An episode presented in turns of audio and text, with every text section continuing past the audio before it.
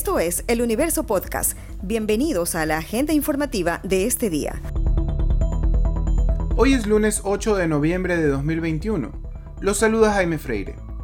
Habitantes de varias comunas, barrios y ciudadelas del cantón Montecristi alertaron sobre una explosión en la cima del cerro de ese cantón, donde se instaló un radar para control de actividades ilícitas y en el que se habría producido un daño. El Ministerio de Defensa no descarta que la explosión sea por un posible atentado terrorista. Personal de la Policía Nacional y de las Fuerzas Armadas ejecutó labores de investigación para esclarecer este suceso y determinar los daños ocasionados al funcionamiento del sistema del radar.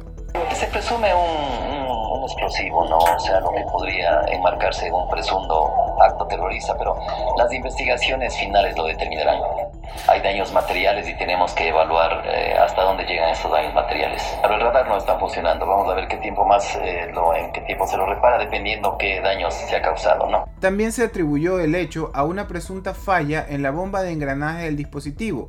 Sin embargo, esto no se confirmó.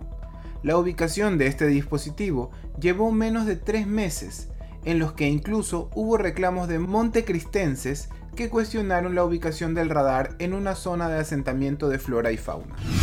El gobierno ratificó la invitación a Leonidas Isa, presidente de la Confederación de Nacionalidades Indígenas del Ecuador, CONAIE, para el 10 de noviembre a las 11 de la mañana en el Palacio de Carondelet. Hace algunos días, el presidente Guillermo Lazo dijo que no se reunirá con ISA, sino con la CONAIE.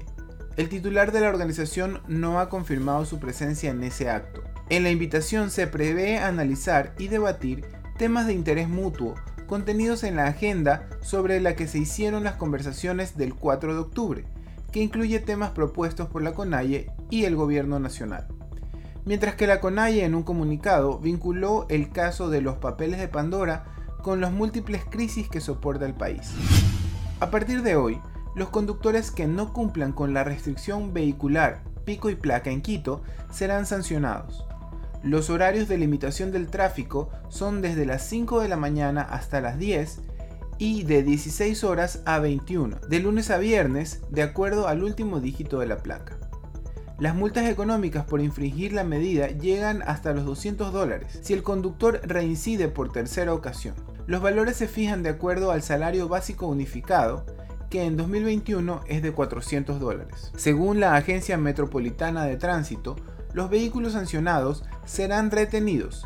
Esto aplica en todos los casos, ya sea la primera o tercera vez que el conductor infrinja. Una patada frontal le permitió a Marlon Chito Vera conseguir su primera victoria de quilates en la empresa UFC, tras vencer por nocaut en el tercer asalto al estadounidense Frankie Edgar.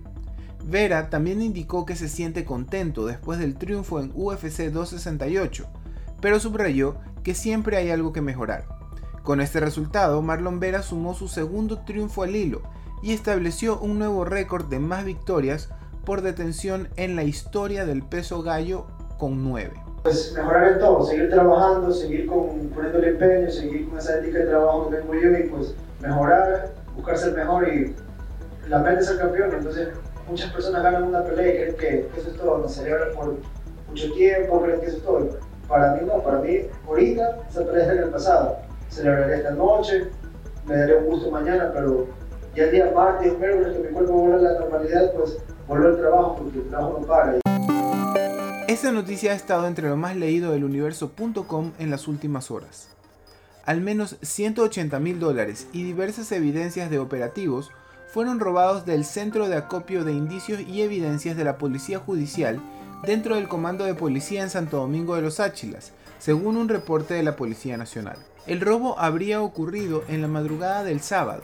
Según el parte policial, el custodio de la bodega acudió al baño a las 14 horas y se percató de que había un espacio en un ventanal metálico con vidrio, el cual estaba forzado. Agentes de criminalística procedieron a realizar la inspección técnica ocular del lugar y luego del procedimiento de criminalística se realizó una constatación física de las bodegas para detallar las pérdidas. Esto fue lo más destacado de la jornada. Hasta la próxima.